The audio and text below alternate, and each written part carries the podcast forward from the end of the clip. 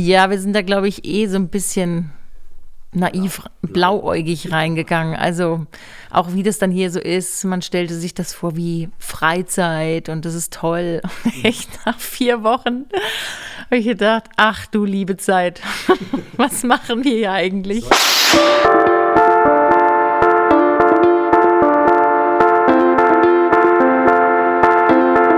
Hallo und herzlich willkommen zu Die Macht der Worte, der Podcast. Authentisch, praktisch, gut. Und jetzt viel Spaß mit der neuen Folge.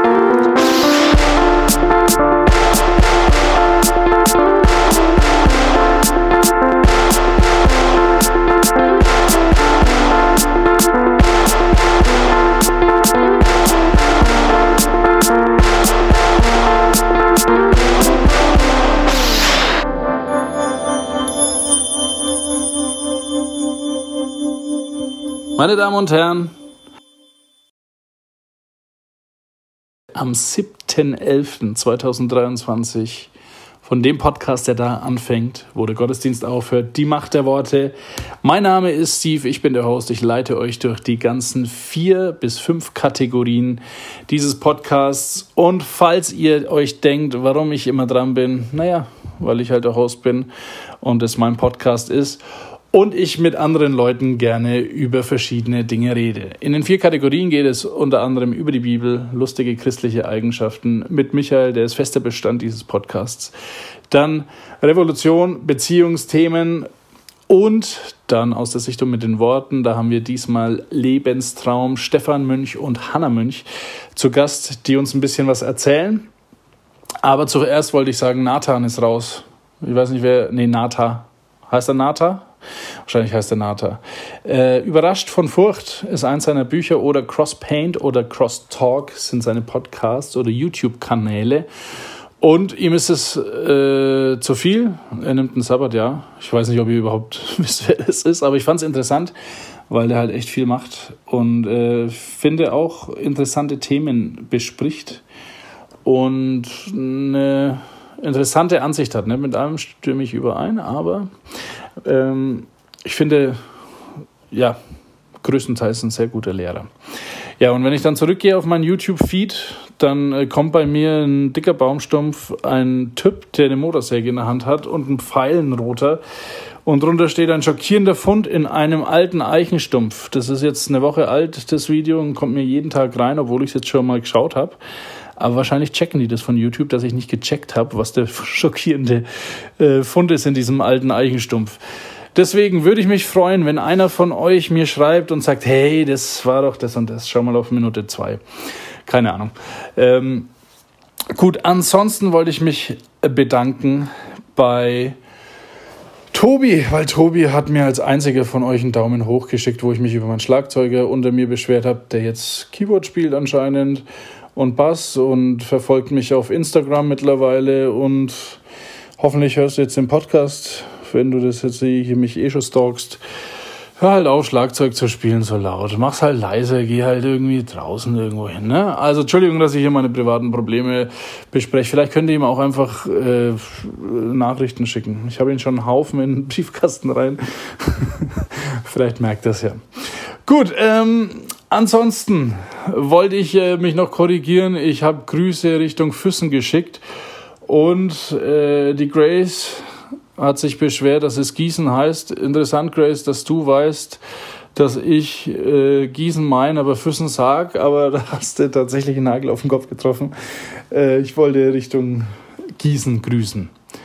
Ja, ansonsten ähm, gibt es viele Sachen. Äh, unser Kind kommt bald, tatsächlich.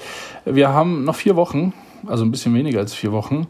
Und ich schaue, dass ich den Podcast so weit abschließe, dass diese Staffel zu Ende geht. Und zwar mit Wilhelm Bunz. Und äh, natürlich muss man das so machen, mit einem Cliffhanger für Wilhelm Bunz. Und zwar schicke ich noch zwei Episoden raus, also der Bibelraucher mit dem habe ich mich getroffen, über das Thema geredet mit seinem Bruder und habe aber vorher zwei Episoden aufgenommen, die kein Thema, dieses Thema nicht inne hatten, sondern einfach so ein bisschen über seinen aktuellen Stand sprechen. Und die kommen raus und dann kommt bei der nächsten Veröffentlichung, also bei der Staffel 12, kommt dann Wilhelm Bunz ganz frisch. Und ich hoffe eben, dass ich das noch schaffe, bevor das Kind kommt, weil wenn das Kind kommt, keine Ahnung, Land unter wahrscheinlich. Ich habe keine Ahnung, wie es mit drei Kindern ist. Ähm, aber bestimmt so schön wie mit zwei Kindern. Noch schöner. Ansonsten, ja, ähm, irgendwas wollte ich euch noch sagen. Ich weiß es gar nicht. Ach ja, Mensch, Michael und Steve. Jetzt hätte ich fast vergessen, da mal kurz einen Teaser rauszuhauen.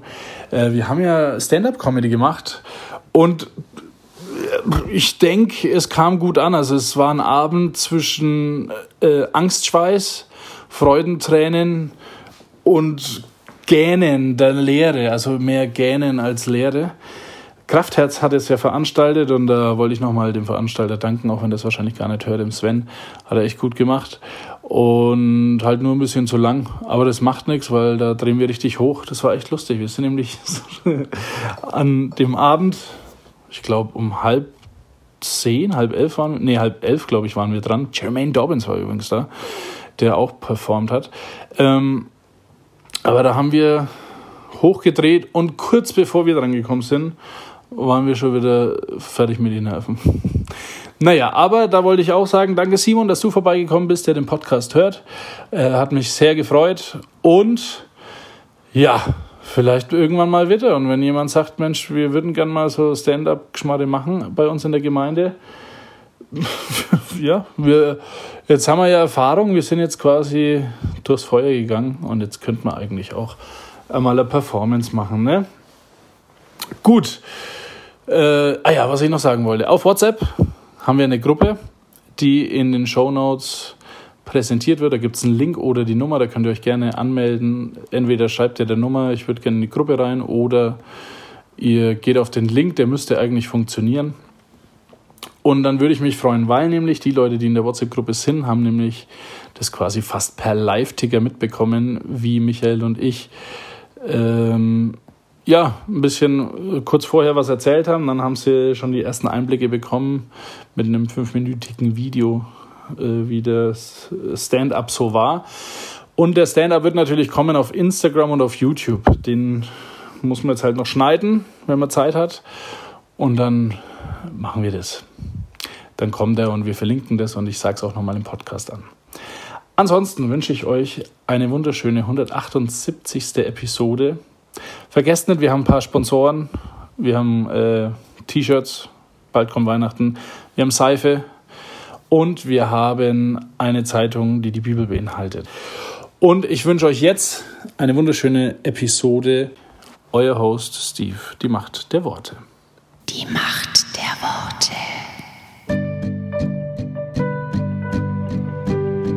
Dein Wort öffnet mir die Augen. Dein Wort ist Kraft. Dein Wort und meine Seele wird gesund. Dein Wort gibt Trost. Dein Wort ist ein Licht auf meinem Weg. Ja, also wir haben jetzt letzte Woche äh, Alan ein bisschen kennengelernt. Hi Alan. Grüß dich, hey. Und wir haben schon einiges über Evangelisation gesprochen. Unter anderem bist du ja auch bekannt auf YouTube. Das, was ist denn so deine, deine höchste Zahl an, an, an Aufrufen? Oh, das weiß ich nicht, aber das sind keine großen Sachen. Also es gibt ein Video, was auf einem anderen Kanal von Freunden hochgeladen wurde. Das hat, glaube ich, irgendwie 20.000 und so. Aber auf meinem Channel, glaube ich, keine Ahnung, vielleicht 7.000 oder sowas. Mhm. Ja. Schaut man da nichts Wildes. Schaut man da ein bisschen so drauf? Auf jeden Fall, natürlich. Ne? Ähm, also ich habe mir selber so eine Sperre jetzt gesetzt, weil mir das, ähm, weil ich merke, wir, wir Christen sind natürlich, ich würde mir natürlich wünschen, dass ähm, viel mehr auch in den Medien was, was, was stattfindet, ne? Und dass wir auch mitreden können. In Amerika ist es völlig etabliert, dass, dass man mit, mit, mit Größen aus dem ähm, christlichen Spektrum auch ähm, Diskussionen führt und so weiter. Ähm, das, das findet bei uns gar nicht statt. Und ähm, das Problem, was ich sehe, darüber will ich auch wahrscheinlich nochmal ein Video machen, ist, dass wir uns Christen auch sehr schnell so ähm, einlullen lassen von, von Zahlen und denken, wir würden extrem groß mitwirken. Aber wenn man sieht, was die großen weltlichen Influencer alles tun oder welche Reichweite sie haben, da können wir gar nicht mitreden. Ne? Also mhm. was die täglich da auch an Leute erreichen. Und da wünsche ich mir ein bisschen äh, mehr Reflexion und dass man sich halt auch ähm, da nicht selber betrügt oder denkt, man wäre irgendwie ganz wichtig und würde vorne mitschwimmen, weil wir, wir werden noch nicht mehr ignoriert, würde ich jetzt mal ganz frech behaupten. Okay. Okay. Ähm, für den Hörer ganz kurz, wir gehen gleich wieder in die Evangel Evangelisation, aber mich interessiert natürlich auch dieses YouTube-Thema und vielleicht mhm. auch dem Hörer. Ähm, wie viel ist denn auf diesen Videos fake? Also man, man sie, ähm, du machst ja zum einen so Predigten auf der Straße und auch Umfragen, glaube ich, ne?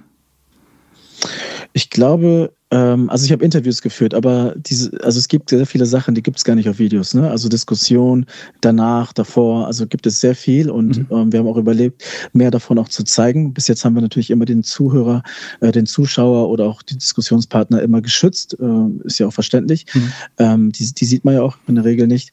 Ähm, aber davon wollen wir mehr zeigen, weil ähm, es, glaube ich, auch spannend ist. Ne? Also mir ist sehr wichtig, dass, dass, Sachen authentisch stattfinden, dass man auch mal vielleicht mal Impulse gibt, wie man ein Gespräch führt. Ne? Mhm. Weil ich glaube, Leute brauchen so ein Handwerkszeug in die Hand. Das stimmt. Und da ist meine Frage, ähm, wenn, wenn du so Diskussionsvideos hast, mhm. wie oft sagst du denn, hey, warte mal kurz, ich muss mir schnell was überlegen, wie die Antwort ist?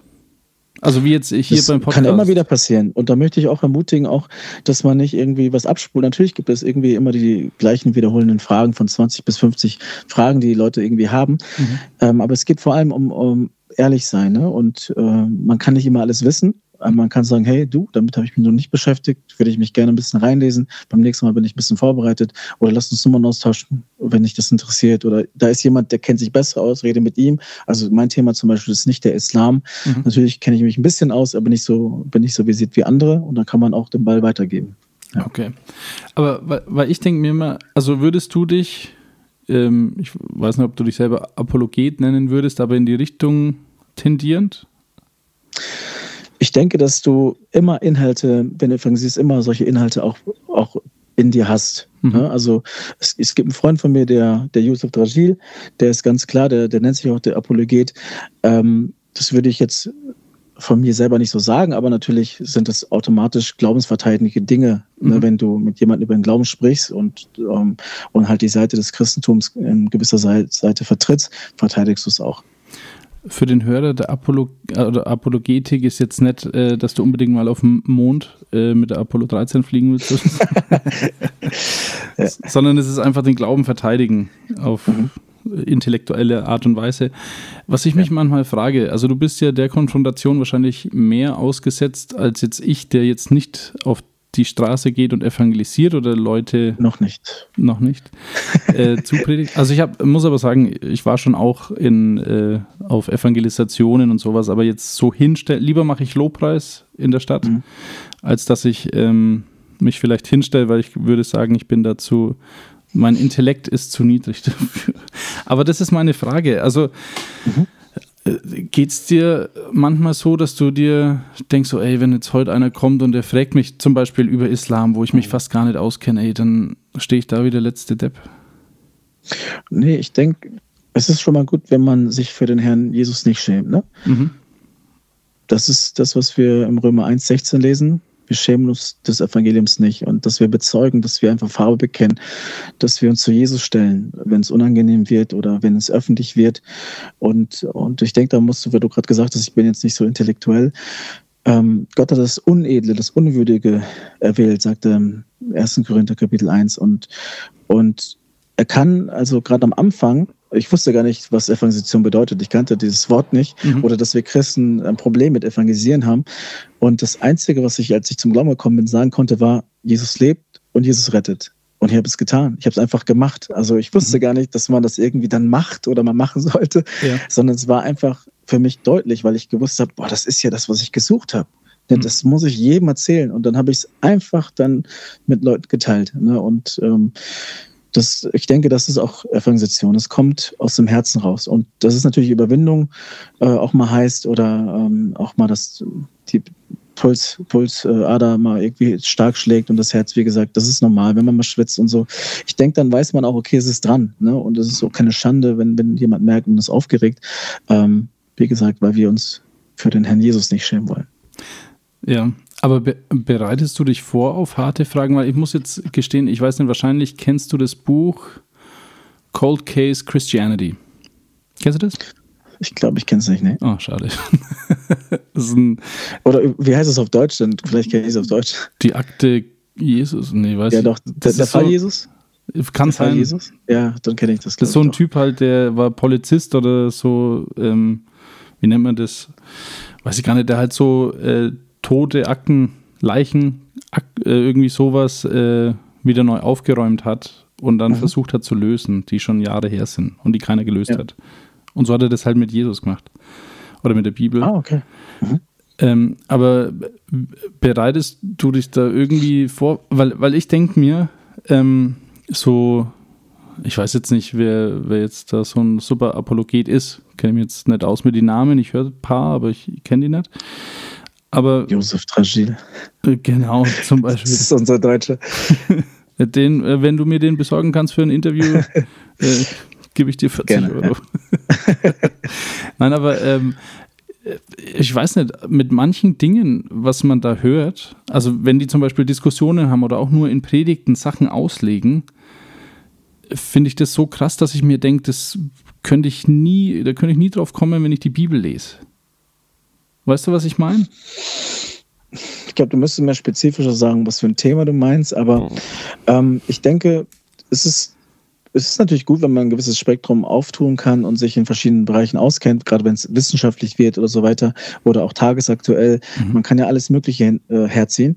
Ähm, es bleibt aber immer bei den gleichen drei ähm, Themenschwerpunkten, würde ich sagen. Ne? Einmal Themen, die das Gewissen berühren. Das heißt, man kann jemanden auch ähm, von der Bibel her zeigen, dass, dass dich das etwas dich kalt lässt, ne? dass du nach Gerechtigkeit fragst oder nach Moral fragst. Dann gibt es Sachen halt, die das Herz berühren, ja, ähm, wo du emotional bist, weil jeder Mensch ist emotional. Und dann gibt es halt ein paar Sachen, die man mit dem Verstand ein bisschen anschaut und beleuchtet. Das heißt, irgendwo findest du in der Bibel all solche Beispiele, die du herziehen kannst, weil Mhm. du einfach weißt, dein Gegenüber ist ein Mensch, der kann sich da nicht rausreden. Ne? Mhm. Und deswegen wird die Bibel ihn verstehen, ne? weil Gott ist der, der die Menschen gemacht hat und der beste Menschenkenner und wir sollen der Menschenfischer sein. Ne? Und Ja. äh, wir können so deswegen auch eigentlich in allem entgegnen. Und wir müssen uns, wie gesagt, nicht in allen äh, Territorien auskennen, aber vor allem ähm, mit Einfachheit, Schlichtheit bereit zu sein, ähm, zu entgegnen. Okay. Wie, wie ist es dann? Also merkst du das manchmal auf der Straße? Äh, Heilige Geist ist ja auch, jetzt gebe ich ein bisschen an, Parakletos genannt, äh, der Helfer. Ähm, merkst du das manchmal, wo du dir denkst, so, okay, ich bin vollkommen blank und ich merke einfach, wie da der Heilige Geist durch mich spricht? Also das ist die wichtigste Voraussetzung, dass du dir einfach vergegenwärtigst, Gott ist Gott, du nicht. Ja? Du kannst keinen Menschen bekehren. Du siehst meist immer die äußere Hülle, du weißt nicht, wer dir begegnet, wie, wie, wie, wie es im Herzen aussieht. Mhm. Ne? Und ich habe über die Jahre einfach festgestellt, dass ich auf dieses Sichtbare nicht viel geben muss, sondern einfach vertraue, dass ich sofort von vornherein keine großen Erwartungshaltungen an mich selber stelle, sondern einfach weiß, Gott kann wirken, Gott äh, kann jemanden zerbrechen, er Mhm. kann Steine Herzen zur Fleischstunde machen und mit dieser Einstellung gehe ich raus. Ne? Und natürlich bete ich auch, wenn ich mit jemandem rede oder wenn ich zu Menschen spreche, bete ich, dass der, der Geist Gottes wirkt und auch wenn ich mit jemandem im Einzelgespräch bin, dann frage ich, frage ich Gott, was will der mir eigentlich sagen oder was ist sein Problem? Wo kann ich vielleicht auch konkret werden? Weil mein, mein Ziel ist, dass jemand versteht, er ist gottbedürftig. Das ist das, was eigentlich mein Ziel ist. Ne? Dass Menschen nicht irgendwie sagen, ach, das war ganz nett oder so oder schön für dich, sondern dass sie merken, das hat was mit mir zu tun. Mhm. Ich brauche diesen Gott. Ja? Oder sie stoßen sich halt dran und sind verärgert. Auch wunderbar. Aber fällt dir das immer leicht? Also ich frage jetzt für einen Freund, was ist, wenn ein Bekannter von mir Arbeitskollegen, Kolleginnen hat, die er überhaupt nicht leiden kann und er weiß ganz genau, Jesus liebt die trotzdem, aber ich habe keine, also ich, wie gesagt, für einen Freund. Ja, also ich denke, das ist genau auch das Arbeitsfeld, wo Gott uns reinstellt. Selbst in der Gemeinde gibt es Leute, die wir vielleicht da weniger Bezug haben oder Überschneidungen und überall. Und genau das ist da, wo, wo die Schule Gottes ist. Gott möchte, dass wir uns selber vergessen, dass wir die Menschen lieben, wie er sie liebt. Ähm, Und das ist manchmal nicht fühlbar, nicht verstehbar, aber ich denke, da will er uns weiter schleifen. Und genau da, wenn, wenn dein Freund das quasi äh, spürt, dann ist es genau das, was, wie es jedem geht. Ja, das ist die, ähm, der Stolz, die Sünde in uns, ja. Das richte ich ihm dann mal aus. Ähm, Aber äh, das sagst du ja jetzt so leicht. Ne? Also ähm, unser Slogan ist ja äh, nicht quadratisch praktisch gut, sondern authentisch praktisch gut. Mhm. Ähm, und hast du da irgendwelche, also geht es dir so oder bist du jetzt schon so geheiligt, dass du jeden mit den Augen Gottes siehst, dass du sagst, spuck mir ins Gesicht, ich liebe dich trotzdem? Also ich glaube schon, dass man ähm, reifen kann im Glauben und und wenn, ich zähle zu, zur geistlichen Reife vor allem, dass man sich als Sünder versteht.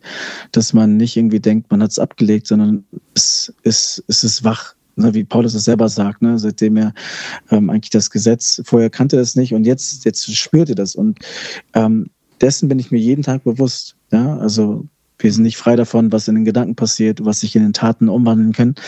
Deswegen ähm, brauchen wir, brauche ich das Evangelium. Das Evangelium ist nicht nur für, für Nichtgläubige, sondern für, für mich als, als gläubigen Menschen, weil der Herr ist für meine Schuld gestorben. Ich werde bis zu meinem Lebensende mich weiter versündigen. Ich bin begnadigter Sünder und ich brauche nach wie vor einfach seine Hilfe. Ich kann ohne ihn nichts tun und das ist in meinem Verhalten, das ist in meinen Gedanken, mhm. in meinem praktischen Wandel. Und äh, mir wird eigentlich das immer mehr bewusst, ne, wie, wie tief das geht und gleichzeitig aber wie groß dieses Werk ist, was er verbracht hat, dass er all das schon ans Kreuz gebracht hat. Ja, und ich mich einfach nur ausliefern kann, sagen kann, boah, was ist das für eine Gnade, dass du, dass du mich immer noch hältst, mhm. aushältst und dass du mich liebst. Aber hast du da praktische Tipps? Also jetzt für meinen äh, Kumpel, für den ich erfrage, wenn er das, seine Arbeitskollegin äh, sieht, äh, weiß, äh, ich weiß nicht, ob das Deutsch ist, aber ich will immer so ein Drei-Schritt-Verfahren oder ein Ein-Schritt, mhm. Ein-Punkt-Verfahren, wo du mir jetzt sagen musst, äh, soll ich jetzt ihm sagen, bet einfach, dass Gott ihm, was weiß ich, was macht oder nimmt? Gibt, also gibt es also da was, wo du sagst, so, das hilft dir ein bisschen? Also in Matthäus steht ja, ich glaube es ist Matthäus 6, ähm, wer wir sollen den anderen vergeben, so wie uns der Vater vergeben hat. Ne? Und das muss man lernen. Man muss sich bewusst sein, was einem selber vergeben wurde. Mhm. Und dann versteht man, ich bin kein Deut besser.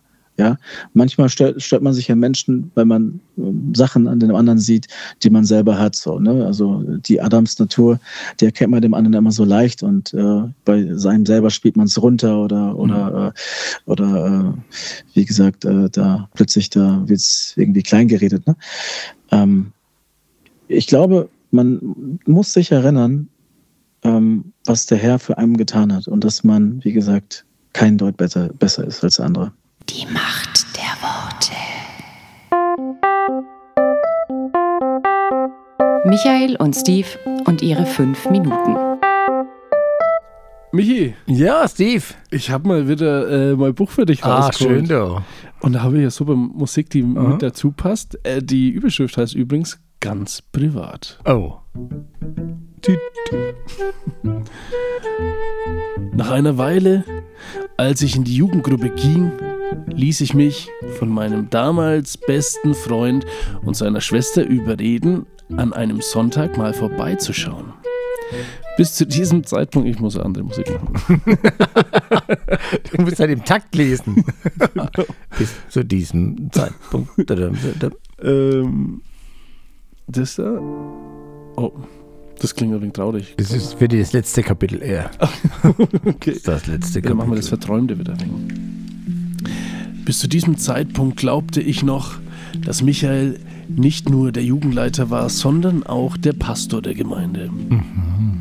Aufgrund dessen erstaunte mich es, als Michael alle Jugendlichen zu sich nach Hause zum Grillen einlud. Ich kannte diese Nahbarkeit nicht und empfand es als große Ehre, in seinem privaten Reich ein, eingeladen worden zu sein. Er war eine Heim, äh, es war eine heimliche Dreizimmerwohnung, die doch relativ dunkel war. Äh, war die Dreizimmer? Ich glaube vier, ne? Ja, bei Vierzimmerwohnung, ja. Und du hattest den Keller drunter, wo die, die Bombenangriffe. Oh, wo die Bombenangriffe nicht runtergekommen sind. schon bunkermäßig. Und der Karte war drin, also die hast mhm. jedes Jahr immer nachgekratzt, oder? Nein, nein, nein, nein, die ist bis heute drin. Da, wo die Bomben gefallen sind, die Kreise, ne? Ja, genau. Okay. Äh, alle Zimmer waren frei zugänglich bis auf ein Zimmer. Nein! das hinter einer verschlossenen Tür nach dem Wohnzimmer kam. So ein bisschen wie Narnia. Ja, genau. Viele der Jugendlichen haben in den vergangenen Jahren immer wieder versucht, das Geheimnis hinter der verschlossenen Tür zu lüften. Aber niemand kam je lebend zurück. Aber nie ist es einem einzigen gelungen. Als Michael die Stufen des Hauses hinunterkam, war er mit einem sportlichen Levi-T-Shirt bekleidet, das seine durchtrainierten Oberarme noch mehr zur Geltung brachten. Also wie gesagt, alles äh, Das stimmt. Die kurze Jogginghose umspielte seine stählernen Waden wie der Wind das Meer. Wie ich ihn so sah, Genau. war ich fasziniert, dass er so menschlich nahbar und überhaupt nicht abgehoben erschien. Oh nein, jetzt kommt's. Er begrüßte mich freundlich, wies mich darauf hin, dass Getränke in der Küche stehen und machte sich Richtung Grill auf. Der Rest des Abends war gespickt mit Essen, Spiele und vielem Lachen. Michael entpuppte sich als lustiger Typ, der den ein oder anderen Schabernack und Witz zur richtigen Zeit raushauen konnte. Ist- Drum habe ich dich auch da hier mit eingeladen. Ja, oh ja. Als der Abend zu Ende ging, lief ich mit meinen beiden Freunden heim, während wir Lobeshymnen auf unseren Jugendleiter erzählten. Martin und Miriam, so hießen meine beiden damaligen Freunde. Man muss auch sagen, ich glaube, der Matthias war damals auch noch ein wenig dabei, ne? Ich denke ja. Also das war, ich hatte Freunde, ich habe Freunde eigentlich nur immer mit M, die kann ich mir leichter merken. Bis auf meine Frau, das ist ein wenig schwierig dann. Mhm, Das sagt mal, halt, äh, sagt mal irgendwann Mama vielleicht auch. Das ist tatsächlich irgendwann so, das ist ein wenig Das komisch. ist Bei man, wir, wir nicht, aber bei manchen Leuten ist das so. Ne? Ja, das stimmt. Also Miriam und äh, Martin kannten ihn ja schon eine Weile länger und konnten dadurch mehr über ihn berichten. Dass er sogar sehr musikalisch ist und auch schon sonntags in dem Lobpreisband gespielt hat. Dieser Abend war der Beginn einer Reise und Freundschaft, die ich mir so nie hätte vorstellen können. Also ich bin sehr froh, dass wir in dieser Episo- Episode noch nicht hinter die Tür gekommen sind. Das kommt dann schon noch. Dacht's mir. Das kommt dann schon noch. Ja, äh, sollen wir nächste Woche noch eins machen? Also wir haben ja hier, ich weiß gar nicht, wie viele Kapitel ich geschrieben habe damals. Also ich Das glaube, sind schon ein paar. das sind schon einige. Ei, ei, ei. Und, und wann geht's hinter die Tür? Ähm, warte, ich schau mal. Das, das können wir erst irgendwann an. Also es ist, Das geheime, ge- geheime Zimmer. ja, genau. Also quasi, wir haben jetzt noch eins und dann wäre das geheime Zimmer. okay. Sollen wir dann nächste Woche noch eins Eins lesen? kann man machen, aber das mit dem geheimen Zimmer ist ja geheim auch. Da muss man schon ein bisschen die Hörer auf die Folter spannen. Das machen wir. Die Macht der Worte. Revolution. Weil Liebe dir das Herz verdreht. Ladies and Gentlemen, die achte Folge, wenn ich mich nicht verzählt habe, in Folge von Die Macht der Worte. Heute wieder mit Steve und Elida über Grüß ihre euch. Beziehung. Hi. Servus. So, jetzt haben wir letzte Woche verlassen mit äh, der schlimmste Ehe der Welt. Und ich darf euch sagen, sie sind immer noch zusammen, schauen noch glücklicher aus wie letzte Woche. Und, ähm, ich wollte euch letzte Woche schon Fragen stellen, aber es war einfach zu spannend, wie ihr euch ähm, so vermöbelt habt in euren ersten drei, vier, fünf Jahren. Ja. und wie ihr euch wieder vertragen habt. Da, da, da wollte eigentlich, da wollte ich eine, eine Frage stellen, die das vielleicht vom letzten Mal noch ein bisschen abrunden. Wirklich nur die eine, dann möchte ich euch andere Fragen stellen. Wie habt ihr denn dann wieder zurückgefunden von euren Streits, die ja teilweise dann doch heftiger ausgefallen sind, wieder zu, dass ihr seht, ihr seid füreinander, ihr seid miteinander, ihr haltet Händchen, ihr habt eine gute Zeit miteinander. Was war denn da nötig? Ähm, gute Frage. Ich denke, unsere Stärke ist, wir können dann darüber lachen irgendwann dann, oder? Oder ist es so? Weiß ich nicht. Ich weiß auch nicht Das den klingt so ganzen Ja, das, Klischee-mäßig. wieso? das ist ja, also aus seiner Sicht, Also auf meiner Sicht Ja. ist so diese, ja, was schlimm, was passiert ist, aber die- the air is clearer, also es ist klarer geworden. So, da Ah. war was dazwischen, da war irgendwas Spannung in der Luft, dann hat es und dann war klar und und dann ist irgendwie, ist, oder kommen wir runter. Und dann lachen wir irgendwie, keine Ahnung. Für dich, Steve? Das weiß ich gar nicht. Also ich glaube, dass die Lieder wesentlich demütiger ist als ich äh, und öfter mal die Arschbacken zusammenkneift und das Gespräch sucht. Das stimmt. Ah, okay. Das wäre jetzt äh, auch eine Frage gewesen. Ja, Wer von euch ist denn schneller bereit zu vergeben? Elida. Ich, Wer von euch ist schneller bereit, ähm, sich zu entschuldigen? ich. Aber haben wir nicht vorletztes Mal festgestellt, dass der Mann eigentlich die größere Verantwortung hat und den ersten Schritt machen sollte? um Ja, du wolltest nur irgendwelche Fragen jetzt stellen. Teufels- Mann. Preach it, yes. This is the attitude I need. Ja, ich ehrlich. weiß nicht, äh, warum das bei mir so ist, aber es ist äh, manchmal schwierig, sich Fehler einzugestehen. Vielleicht aus einer Kindheit, die mit sehr vielen Fehlervorwürfen behaftet war. Ja, okay. Keine Ahnung. Aber, Oh krass, hier wird's voll deep, ey. aber, Der Manu wollte jetzt noch fragen. okay, gut. Ja, es ist eigentlich schon eine Sache, die mich sehr interessiert, weil es ja, wir wollen ja glücklich sein in unseren, E- in unseren Ehen. Mhm. Ja, So, und das ist ja tatsächlich, wenn der Mann die größere Verantwortung hat, ähm,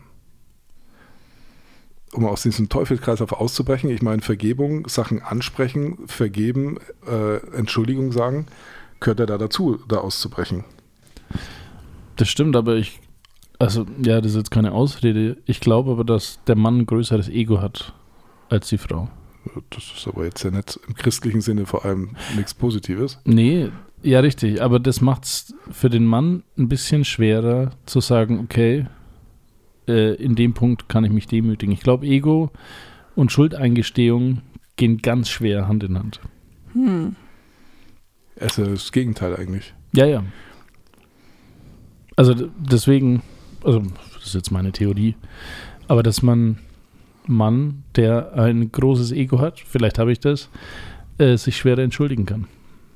Bin ich gespannt auf nächste Woche, wie du das alles anders Nächste machst. Woche wird es nicht geben, dann schlafen Ich wir schon. Miteinander. ich meine so die Zeit jetzt in der Zukunft, Ach so. Ach wie so. du da, äh, ob das dich jetzt beeinflusst. Ja, wir laden den Manu mal nochmal ein für andere Fragen, da Für können wir ja nochmal ja, updaten. wo wir, wo wir noch ein bisschen tiefer gehen. ja. Jetzt für heute. Also, letztes Mal wollte ich schon fragen über diese drei Abschnitte. Ähm, und zwar jetzt so im Nachhinein betrachtet, ja. Mhm. Was hättet ihr in der Phase von diesem gegenseitigen Entdecken und Kennenlernen bis zur Hochzeit anders gemacht? Wenn ihr euch das heute anschaut, ihr schaut zurück, Mhm. so, wo sagt ihr heute, wenn du dich jetzt zum Beispiel treffen würdest, du hockst dich in eine Zeitmaschine, Steve, Mhm. fliegst zurück und sagst, hey Junge, pass mal auf, was würdest du dir sagen? Nur mit Elite oder allgemein so die. Also jetzt vor allem mit Elida, was Lieder betrifft, weil es ja doch ein sehr wichtiger Faktor Okay. ist in deinem Leben und weil es ja auch darum geht, um eure Beziehung. Richtig. Äh, da würde ich, wenn ich das machen dürfte, trotzdem zu meiner Ex-Freundin reisen und dem Steve sagen, hab keinen Sex mit ihr, weil das hätte uns, glaube ich, damals alles ein bisschen leichter gemacht. Ähm, aufgrund dessen, dass ich Sex hatte, wollte ich wieder Sex haben.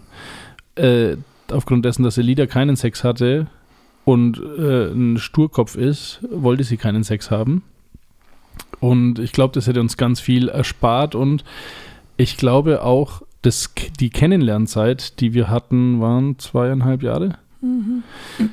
Dass wir da wahrscheinlich wesentlich objektiver uns kennengelernt hätten, ohne diesen ganzen äh, ähm, körperlichen Körperlichkeiten und sowas. Ähm, aber was würde ich mir sagen? Ich, ich weiß finde das, ich find das einen sehr guten Punkt, weil es gehört ja tatsächlich dazu. Ja. Das hatte ich jetzt gar nicht mit berücksichtigt. Also das wäre, ich glaube, ich würde keinem, äh, wie alt war ich, 24-jährigen, 22-jährigen Steve sagen, äh, irgendwas anders zu machen mit der Lieder. Also vielleicht ein bisschen entspannter zu sein Mhm. in Streitsituationen oder sowas, aber das bin ich heute noch nicht in manchen Situationen. Also entspannt. Daher, nee, ich, also ich würde, glaube ich, Du hast alles richtig gemacht. You perfect. Nein, aber für mich wiegt es so viel mit dieser Ex-Freundin, äh, dass das alles andere, was ich mit der Lieder erlebt habe und meinem früheren Ich sagen würde, dass das ähm, nicht so wichtig erscheint als dieses ganze sexuelle Ding. Aber Mhm. du hast auch voll viel gelernt von deiner Beziehung.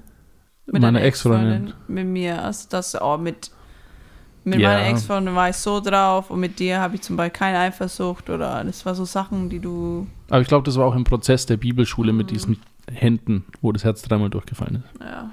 Aber ja, Also da habe ich schon viel gelernt, aber ich glaube, dieses sexuelle Ding hätte ich Okay. gelassen. Und du, Elida? Hättest du, hättest du dir was zu sagen? Ja, ich würde mir sagen. also es geht um diese Phase von, du hast ihn das erste Mal gesehen, Ja, bis zur Hochzeit. ja. Was würdest du dir sagen? Ich würde sagen, sei strenger. Also sei nicht, geh nicht nach mit diesem äh, Sex, weil es- das ist das mit dem ganzen sexuellen Ding, weil das war so ein großes Fokus. Und ich weiß ganz genau da, diesen Moment, wo Steve äh, mich berührt hat. Und da weiß ich, da ist diese sexuelle Offenbarung. Und es war zu früh. Ich habe deine Liebe geweckt, wie es im Hohen Lied steht. Ja, aber das war zu früh und ich das bin, da war ich sehr sauer auf dich, weil das war nicht richtig.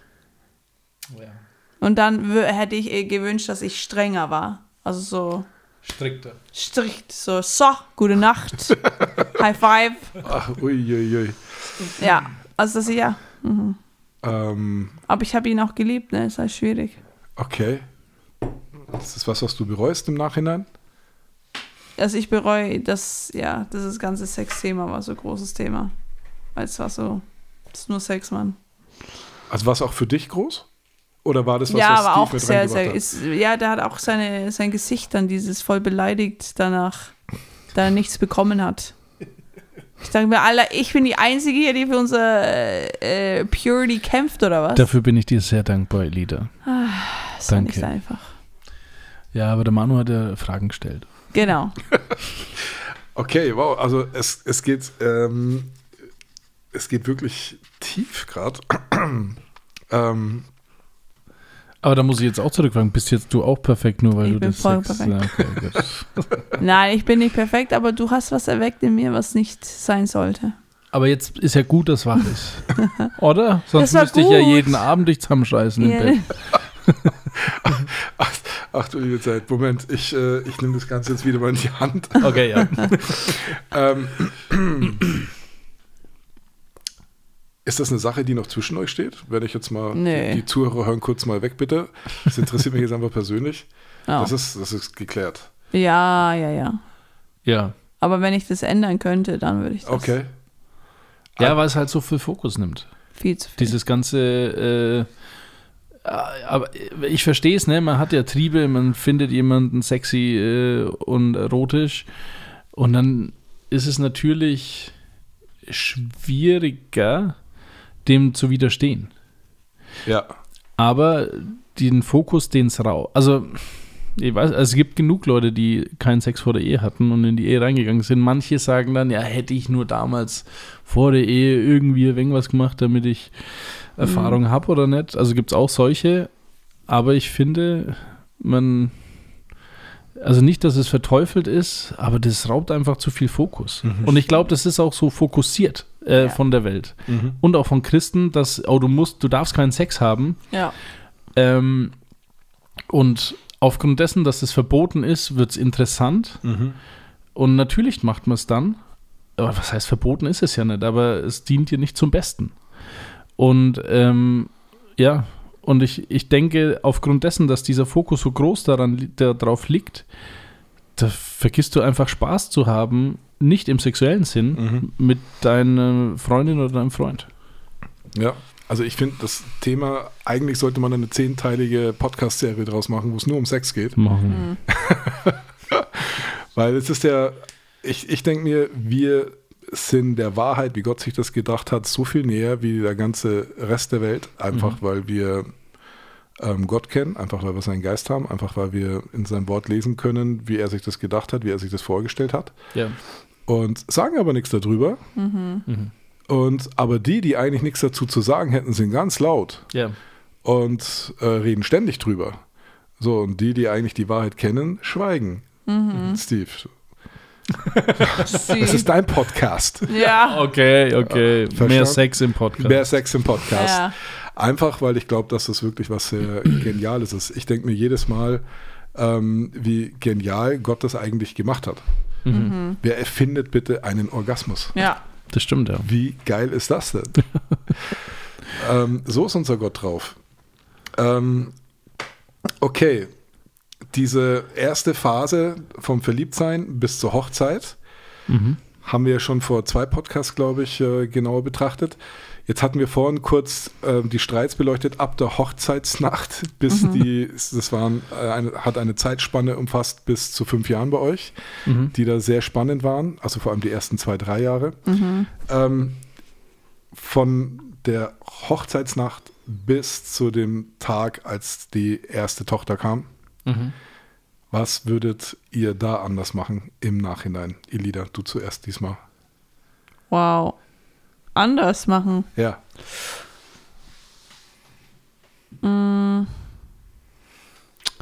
Wow, das ist eine gute Frage.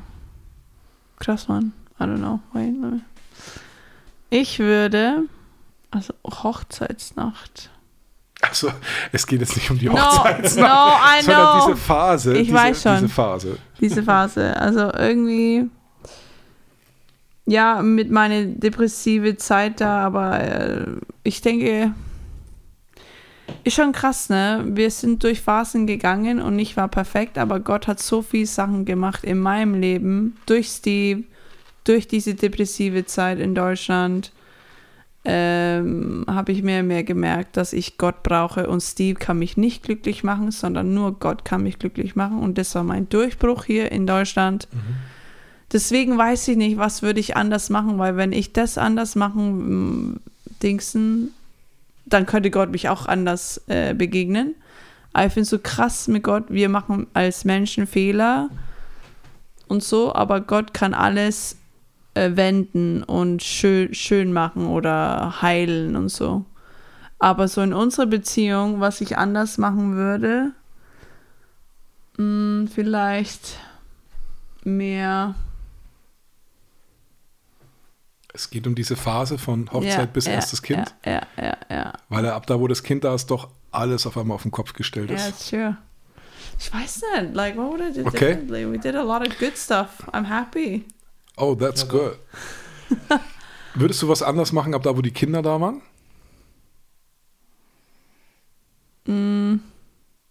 Ja, ich würde mir Hilfe holen. Nicht alles selber schaffen. Also auch ein, einsehen, dass ich das nicht selber schaffe. Okay, äh, um was geht's? Um alltägliche Sachen, um, Um- Erziehung, um äh, Kochen, um Einfach um. alles. Frag doch meinen Manu, der hat doch Zeit. ja, genau. Nee, Hat keine Ahnung. Ja, einfach da ein bisschen, dass ich selber äh, Luft hole als Mensch, weil plötzlich bist du Mama 24-7 und dann, Ja. dass ich mehr auf mich schaue. Und das war schwer. Also Ehefrau, Mutter, zwei fette Rollen und dann, wo bin ich da? Bist du gerade schon dabei, was zu ändern? Ja, die Kinder sind selbstständiger geworden, ist einfacher und äh, Kindergartenzeit kommt halt. Kindergartenzeit. Beide dann. Ja, was haben wir geändert? Ich weiß gar nicht. Also das krasse ist, Steve ist sehr belastbar. Das habe ich gemerkt, seit wir Kinder haben. Ich bin auch sehr viel verliebter in ihn, seit wir Kinder haben. Wow. Also, also, also, also, äh, welcher ist das? Wow. Ja, Das, Äh. das hat doch gut getan, Steve, oder? Ja, Mann. Wow. ja, ist Ein ehrlich. toller Papa. Ja, der Papa ist echt Ein ein, toller mega, Papa. mega, mega. Aber da Manus Spruch halt, äh, nicht nur ein guter Vater sein, auch ein guter Ehemann. Ne? Ja. Steve, ähm, von der Ehe bis zum ersten Kind, würdest du irgendwas anders machen im Nachhinein? Ich glaube nicht, also wie die Lieder das sagt, das macht uns ja zu dem Paar, das wir sind. Ich würde vielleicht in Bitcoin investieren. Und rechtzeitig wieder aussteigen? Nee, aber ähm, ich habe mir das überlegt, vielleicht äh, in, in Wohnung oder Haus investieren, aber das, so sind wir, ne, also bin ich nicht. So dieses, ich brauche jetzt ein eigenes Haus und sowas. Äh, Also in Bezug vor allem auf eure Beziehung, so der Umgang miteinander, würdest du dann im Nachhinein was anders machen? Was eure Beziehung angeht? Kommunikation, mm, mm. Alltag. also ich, vielleicht manchmal mehr die Elite annehmen, wie sie ist. Also, oh, sie, sie streichelt ihn gerade. Oh. Ja, nee, aber äh, ja, doch, halt, ja, wahrscheinlich das. Okay. Ähm, die Zeit ist jetzt eigentlich rum, aber da- dadurch, dass es jetzt der letzte Podcast ist, ähm, wir überziehen jetzt ein bisschen. Machen Ähm, stellt euch mal vor, ihr habt die Kinder großgezogen, die sind ausgezogen, haben ihre Partner, heiraten, bekommen selber Kinder. Du, Steve, bist Opa, wir. Mhm. du, Elida, bist Oma. Was glaubst du, Steve, Ja. wenn dein zukünftiges Ich eine Zeitmaschine hätte, um jetzt hier auf der Couch zu sitzen? Mhm. Stelle das kurz mal vor in deiner blühenden Fantasie. Was würdest du dir denn jetzt erzählen? Als Großvater, Mhm. äh, ja, kann ich das schon sagen, jetzt, wenn ich noch gar nicht das erlebt habe. Deswegen, ich zähle jetzt da sehr auf deine blühende Fantasie. Ja, also vielleicht, also was ich mache für meine Kinder, was ein bisschen eingeschlafen ist, äh, ich nehme Audiospuren auf für meine Kinder.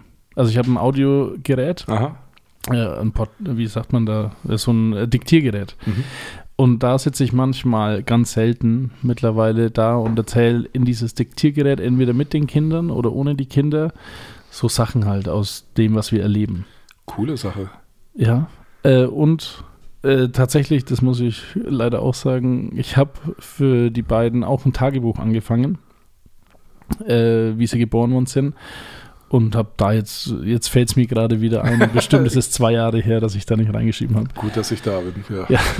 Genau, aber ich glaube, wahrscheinlich würde dieser äh, Opa Steve äh, sagen, nutze es mehr und äh, hab's auch draußen dabei und wenn ihr spielt und sowas, dass die Kinder so von ihrer Kindheit mehr mitbekommen und auch vielleicht das, wie du für sie fühlst und was sie so machen. Das ist eine saukoole Idee. Schade, dass ich dich jetzt so spät kennengelernt habe. Das hätte ich gern für meine Kinder auch gemacht. Ja, Das ist wirklich äh, eine geile Idee, finde ich. könnt ihr gerne übernehmen, liebe Hörer. ja, cool. Elida, dein, war- du als Oma sitzt jetzt hier auf der Couch. Was musst du dir anhören? Also ich, ist voll interessant, weil ich habe da jetzt, äh, da war Muttertag und da war so eine 60 plus, hat gesagt zu dir 30-jährige Se Self. Äh, Ach, wirklich? Ja, Abgefahren? ja, und dann hat sie gesagt, ähm, hab mehr Spaß, sei nicht so ernst in dein, ähm, like, dein Haushalt ist schon wichtig, aber nimm das nicht zu ernst. Hat mehr, mehr Sex mit deinem Mann, genieß deinen Körper. Echt, hat die gesagt? Ja, Wa warum sagt die sowas? Sie spinnt ja. mit 30. Genieß deinen Körper und oder sei dankbar für deinen Körper, genieß deinen Körper und oh, und investiere auch in Gott, weil das äh, wird dir helfen, die Kinder erziehen nach Gottes Wille. Und das war so für mich ja krass, Mann, wie viel Zeit verbringe. Also ich würde sagen, Elida, verbring mehr Zeit mit Gott und frag Gott mehr nach Rat, nach deinen, als mit deinen Bücher da und ähm, fill yourself more with the Lord so the kids will be inspired by God through me. Wow. Ja, Ich glaube, wir haben einen Nachtrag zu machen und zwar von äh, Hochzeitsnacht bis zum ersten Kind mehr Zeit mit dem Partner, mit Gott verbringen. Mhm. Also nicht nur Gottesdienst oder sowas, aber auch halt Mhm. zu Hause eine Kultur schaffen von Gebet und sowas. auch Lobpreis, das habe ich Ja. auch gemerkt. Das haben wir in Corona-Zeit viel mehr hergemacht, also nicht viel. Aber warum sehen unsere Kinder nur Lobpreis in der Gemeinde, Mhm. wo es eigentlich daheim soll das natürlich sein? Ja. Einfach Lobpreis, Gebetszeit miteinander. Wow. Ich würde jetzt ja gerne nochmal einen kompletten Podcast machen über solche Themen. Macht ja. Ja. voll Spaß, aber wir sind schon bei über 20 Minuten. Ja. Ähm, ich möchte mich bedanken für eure Offenheit, für eure Ehrlichkeit, dass ihr ähm, uns wirklich an euren ähm, tiefsten Geheimnissen habt teilnehmen lassen. Ähm, dass ihr so ehrlich wart und euch gedemütigt habt, über eure Streitsituationen zu erzählen. Und es ist so schön zu sehen, wie ihr als Pärchen zusammen ähm, funktioniert, fungiert und Und Fungi, und, und Fußball spielt. Die drei F im Leben. diffus. Ja, genau. Wie ihr fusioniert seid. Und, ähm, ich ich finde das äh, super inspirierend. Mir fallen so viele Fragen jetzt ein. Ich hoffe, wir können bald mal wieder weitermachen. Und wir machen eine zehnteilige Serie, wo wir noch tiefer gehen werden. Unbedingt. Und liebe Zuhörer, schön, dass ihr mit dabei wart. Wir hoffen alle drei, dass ihr was mitnehmen konntet für eure Ehe, für eure zukünftige Ehe. Ähm, man muss ja nicht jeden Fehler unbedingt selber machen. Man kann ja auch aus den Fehlern anderer lernen. Und ähm, wir wünschen euch alles Gute, Gottes Segen und bis bald. Ciao, ciao. Tschüss. Die Macht der Worte. Aus der Sicht, aus, aus der Sicht, Aus der Sicht und mit den Worten von aus der Sicht und mit den Worten von. Ja, wir sind im Lebenstraum zu Hause bei Stefan und Hanna. Hanna und Stefan, hallo. Schön, dass ihr da seid. Äh, Wir reden schon jetzt die dritte Woche. Und Hanna, du hast erzählt, ähm, wo ich noch nicht eingegangen bin in der letzten Woche, dass es dann auf die Entscheidung zukam. Also ihr hattet dieses Haus gesehen, in dem ihr heute Lebenstraum lebt, sozusagen. Ähm, wie war das dann, wo ihr gesagt habt, okay, entweder ja oder nein? Wie ging das vor sich? Also wir haben uns dann natürlich mit Leuten getroffen, die, die überlegt haben, ob sie sie sich vorstellen könnten, mitzumachen. Wir haben echt auch viel gebetet. Also wir haben das viel ins Gebet genommen, haben viel in unserer Gemeinde auch gesagt, ähm, es bewegt uns was, ähm, betet mit um Weisheit. Also das war ja ein längerer Prozess. Und wie gesagt, dann kam irgendwann dieses Treffen, wo es hieß, also an dem und Tag müssen wir uns entscheiden. Wir müssen uns irgendwann entscheiden und bewegt diese Gedanken weiter und äh, fragt Gott und überhaupt. Und dann saßen, ich weiß noch, wir hatten morgens einen riesen ah, Streit auch, eine Diskussion. Ähm, ich weiß gar nicht mehr, worum es ging. Aber wir haben auch mit unseren Kindern gesprochen, mit den zwei Älteren, weil ich meine, die waren zwölf und ja, so irgendwie. So rum. So rum. Ähm, und haben sie schon auch gefragt, könnt ihr euch das überhaupt vorstellen, nach Offenheim zu ziehen? Ja. Ähm, Lenia und Jojo haben wir nicht gefragt. Der Jojo war ja da gerade mal fünf.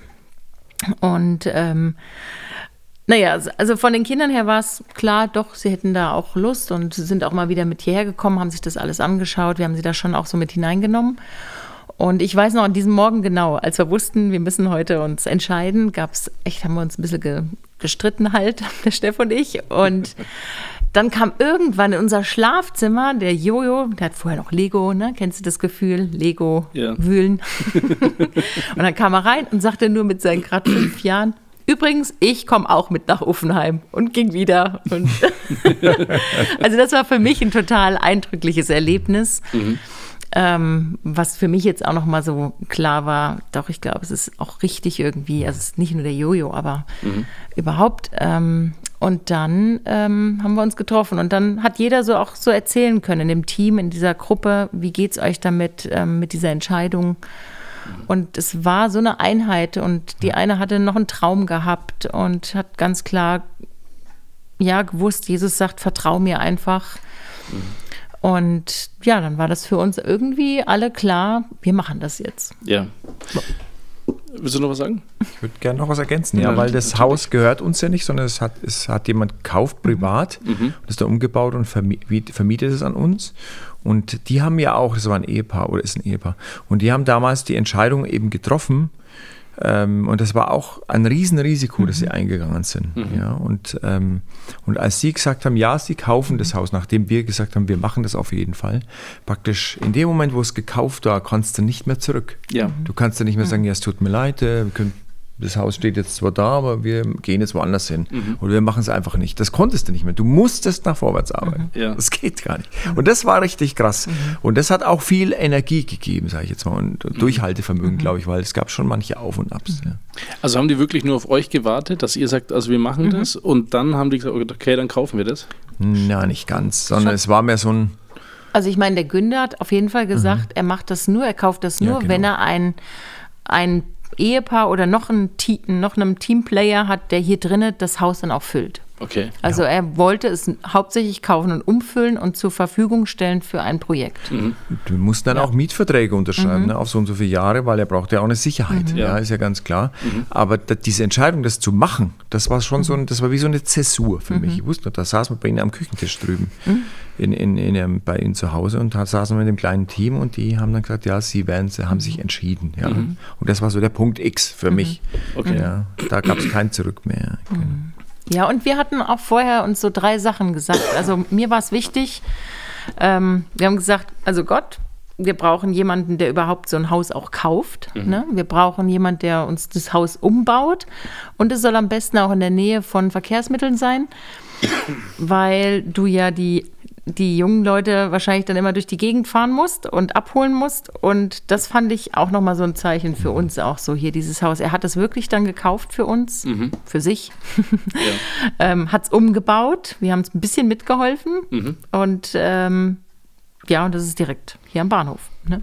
Ja, richtig. Man fällt eigentlich direkt aus dem Bahnhof Perfekt. in dieses Haus hinein. Das ist ein kleiner Bahnhof. Aber musste viel renoviert werden hier? Also war das Ja. dann schon so, dass das so eine Bruchbude vorher war? Wir sind davon nicht ausgegangen, dass es eine Bruchbude ist, weil wir sind durchgelaufen. Es war ja ein Hotel.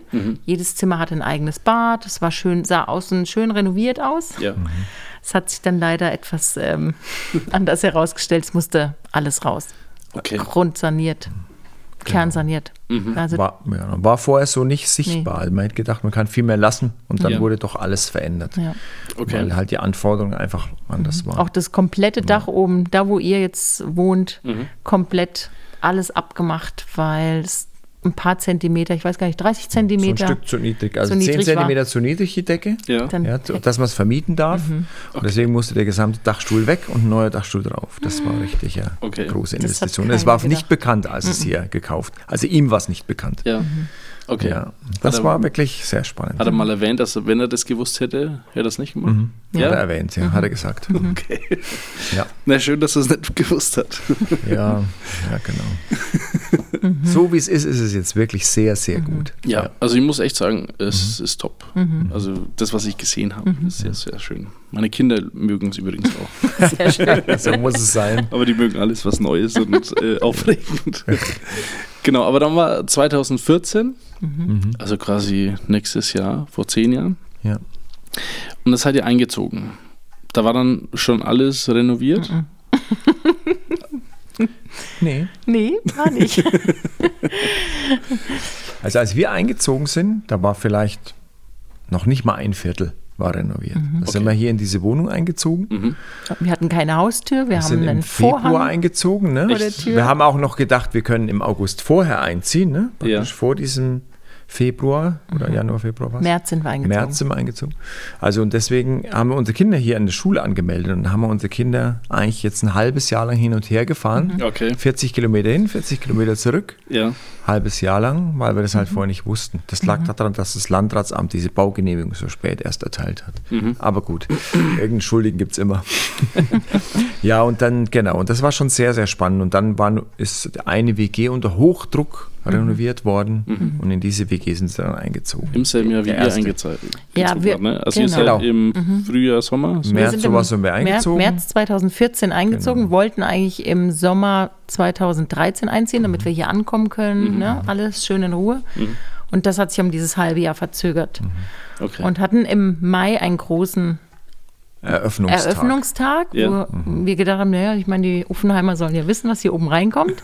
Und unsere Freunde und Unterstützer haben wir auch eingeladen. Und so. Und die sind aber eigentlich, ja, an eine Baustelle gekommen und es waren dann wirklich 500 Leute hier und dann stehst du hier und dann stehen 40 Leute vor dir und du erzählst hier mit einer Selbstsicherheit, ja, hier zieht zum 1. September 13 junge Leute ein und jeder guckt dich nur an und denkt dir, ja, mhm, genau. Also kommst dir vor wie Noahs Arche irgendwie so ein bisschen. genau so war es. So ja. fühlte sich das an, weil wir nämlich zu diesem Zeitpunkt auch nur eine Bewerberin hatte, die noch nicht wusste, ob sie wirklich kommen will. okay. Aber Das war hat ihr, sehr spannend. Hat ihr da dein EC-Jugendleiter-Ding ein bisschen in die Karten auch gespielt? Also, dass du gesagt hast, pass auf, ich mache hier so ein Projekt. Mhm. Äh, du hast eh nichts mit deinem Leben anzufangen, du bist 18, komm zu mir. Das war auf jeden Fall hilfreich. Also wir haben da auf der Osterkonferenz zum Beispiel konnte ich das erzählen, dass wir da anfangen. Und ähm, genau, auch über verschiedene Kanäle, Jugendleiternetz und so weiter, konnte man das alles ein bisschen publizieren. Das war auf jeden Fall hilfreich. Und Ja. ich glaube sogar über die Hälfte von den sechs, drei, na, na, na, na, ja, drei von sechs kamen aus dem EC oder vier sogar. Ich weiß schon gar nicht mehr. Wie hat das EC reagiert, wo du dann gesagt hast, also ich habe jetzt keine Zeit mehr für euch, für die Jugendlichen? Das ist eine sehr gute Frage. Dürfen wir das Weil, fragen? ja, natürlich, das ist eine sehr gute Frage. Das haben wir auch gut geklärt dann. Weil ich habe ja wirklich Zeit, auch schon ein halbes Jahr lang habe ich ja Zeit investiert oder was sogar ein ganzes Jahr. länger, mhm. Ähm, habe ich Zeit investiert, auch in dieses Projekt, auch viel Zeit investiert. Man musste werben, man musste umbauen und alles Mögliche machen. Und deswegen habe ich gesagt, ich gucke, dass ich 20 Prozent von meinem Gehalt über Spender sozusagen ähm, reinwirtschafte oder habe dann so einen Spenderkreis zusammengesucht und die haben dann ungefähr 20, das waren 15 bis 20 Prozent des Gehalts, wurde dann von den Spendern getragen für dieses Jahr und dann konnte ich eben freien Gewissens auch hier mich investieren. Ne? War natürlich im Hauptjob im EC und habe das auch gemacht, natürlich bis zum Schluss. Ja. Habe das nicht irgendwie ja, da irgendwie so auslaufen lassen, sondern das war wirklich auch wichtig, fand ich. Und dann, das war aber total gut, ja, dass wir diese Spende hatten, weil dann hatten wir, als wir hier angefangen haben, sofort Geld. Also sozusagen die Spender haben gesagt, wäre cool, ihr würdet hier rein spenden, hatten wir von Anfang an ein Budget. Okay. Das war super. Also war eigentlich clever gemacht, ohne dass wir das vorher geplant hatten. Ne? Okay. okay. Jetzt, kamen da im September 2014 äh, sechs Teilnehmer. Also du hast ja schon gesagt, eine Anmeldung hattest du, die aber selber nicht wusste, ob sie es macht oder nicht. Ähm, war dir glücklich über die sechs Teilnehmer oder war das mehr Frust, weil ihr gedacht habt, also weil ich, ich kenne diese Euphorie, ne, wenn man sagt, wir haben jetzt hier ein Pro Projekt, da muss doch die ganze Welt davon begeistert sein. Und dann melden sich hier nur fünf oder sechs Hansele an. Wir haben mit zwölf gerechnet, natürlich. Aber das Gute war, wir hatten ja überhaupt nicht so viel Platz, weil das komplette obere Dachgeschoss war ja noch gar nicht fertig. Also es, es hätte überhaupt nicht mehr, es hätten eigentlich nicht mehr sein dürfen. Wir hatten ja noch keinen Seminarraum, ne? Also es- acht hätten es vielleicht sein Ja, können, acht hätten schon sein müssen. nicht. Ja, wir sind da, glaube ich, eh so ein bisschen naiv, Blau- blauäugig reingegangen. Also auch wie das dann hier so ist, man stellte sich das vor wie Freizeit und das ist toll. Mhm. Echt nach vier Wochen habe ich gedacht, ach du liebe Zeit, was machen wir hier Wie eigentlich? soll man das Jahr nur überstehen? Genau. Das war echt so. Ich habe ganz neu, ich habe ganz neuen Respekt bekommen vor Lehrern und habe gedacht, wie machen die das jeden Tag, stehen die vor der Klasse. Ja, Ja, und dazu kommt ja noch, ich musste ja noch parallel arbeiten, weil die konnten ja nur den Stefan bezahlen, der Verein.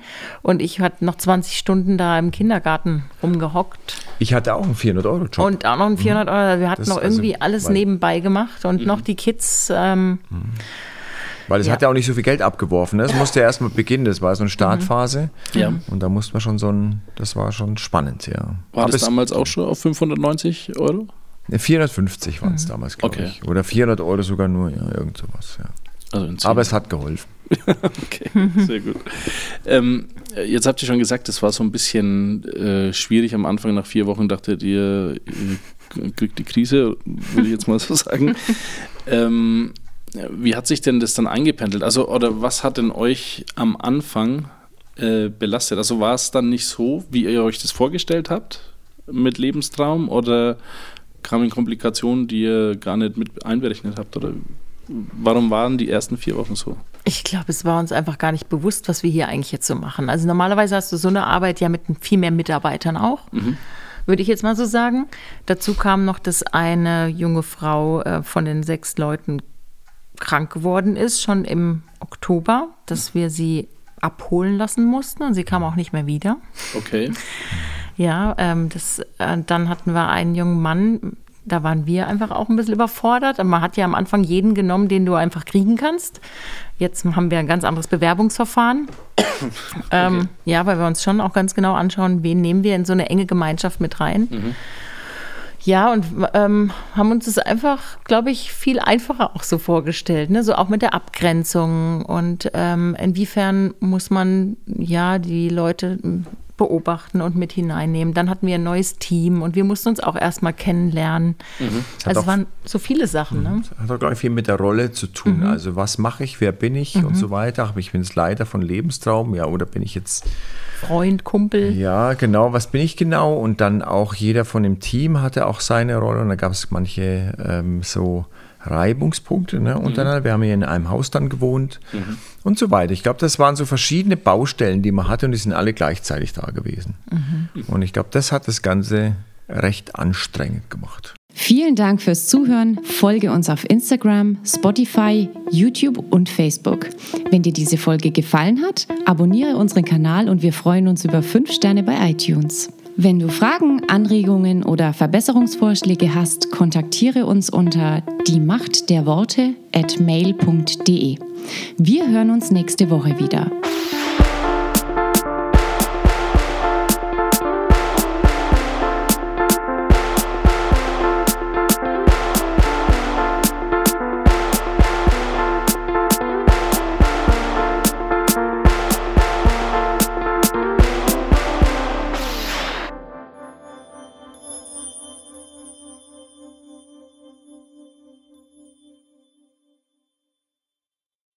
Wir sind da auch echt abhängig von Gott. Also es gab schon manchmal Momente, wo wir dann echt nur noch gebetet haben, auch als Vorstand, und gesagt, Herr, du siehst jetzt dieses Projekt, das ist dein Projekt und du musst entweder die Leute schenken oder das Geld.